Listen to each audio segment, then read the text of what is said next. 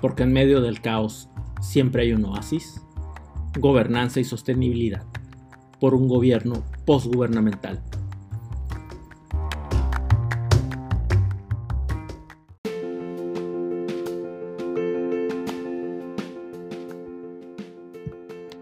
De la Agenda 2030 a la edificación de un nuevo mañana.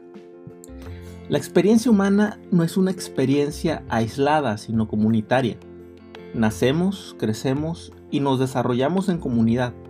E incluso el lenguaje, aquello que nos distingue como humanos, también se gesta en las entrañas del diálogo comunitario.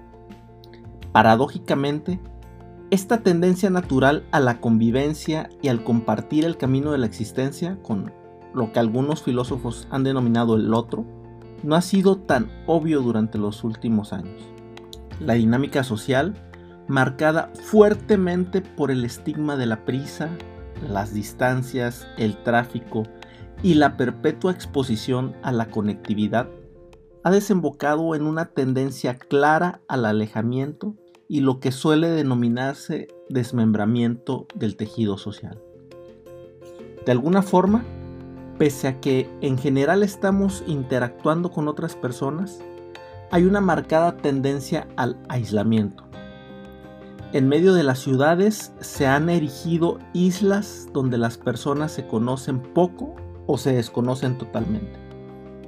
En muchos países no son pocos los casos de personas que son encontradas después de semana o incluso meses de haber muerto, sin que sus vecinos se percaten de su ausencia.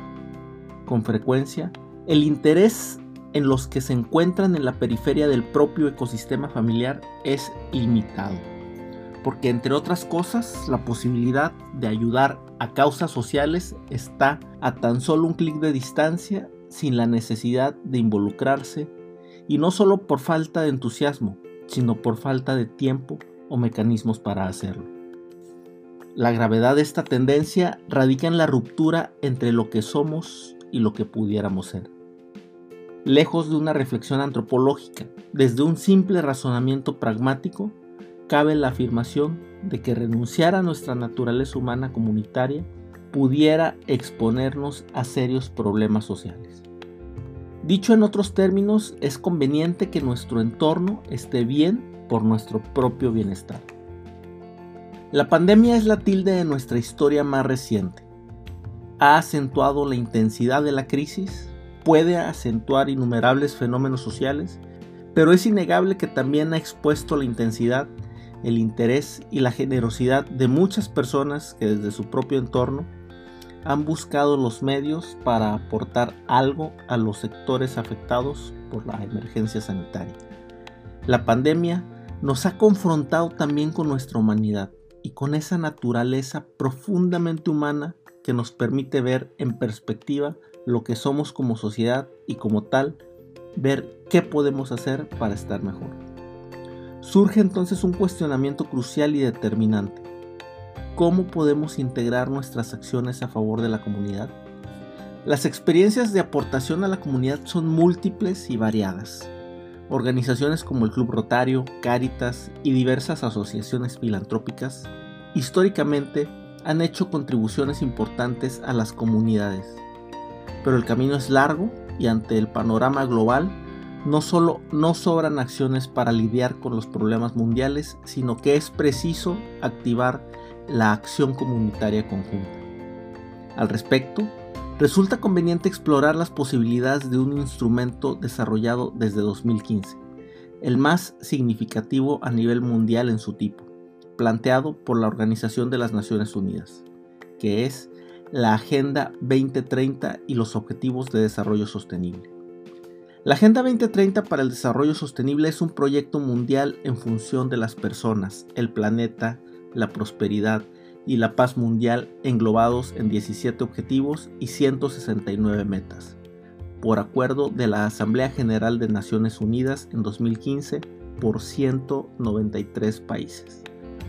En el documento, la Agenda 2030 y los Objetivos de Desarrollo Sostenible de 2018 de la Comisión Económica para América Latina y el Caribe, se expone que esta nueva hoja de ruta presenta una oportunidad histórica para América Latina y el Caribe, ya que incluye temas altamente prioritarios para la región como la erradicación de la pobreza extrema, la reducción de la desigualdad en todas sus dimensiones, un crecimiento económico inclusivo con un trabajo decente para todos, ciudades sostenibles y cambio climático, entre otros. En efecto, si la Agenda 2030 es una respuesta metodológica a los grandes problemas de la humanidad, tenemos una extraordinaria posibilidad de articular mecanismos de soluciones para construir una mejor sociedad con herramientas ya utilizadas en otros entornos y documentadas que pueden proveer información invaluable para el desarrollo de proyectos locales.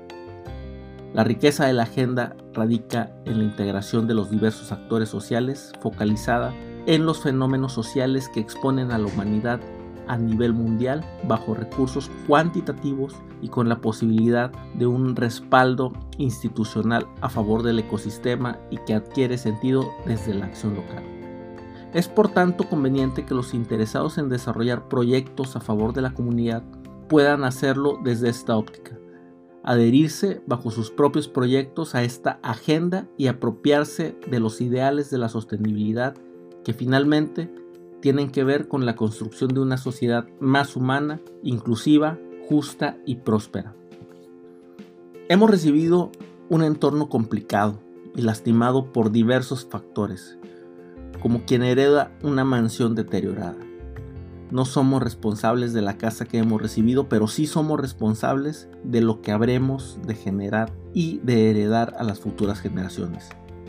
No se trata de la irracional aspiración de una utopía, sino de la utilización de una guía programática que implica esfuerzo y recursos, pero sobre todo la colaboración entre los diversos actores sociales haciendo alianzas, haciendo comunidad por la sociedad que merecemos.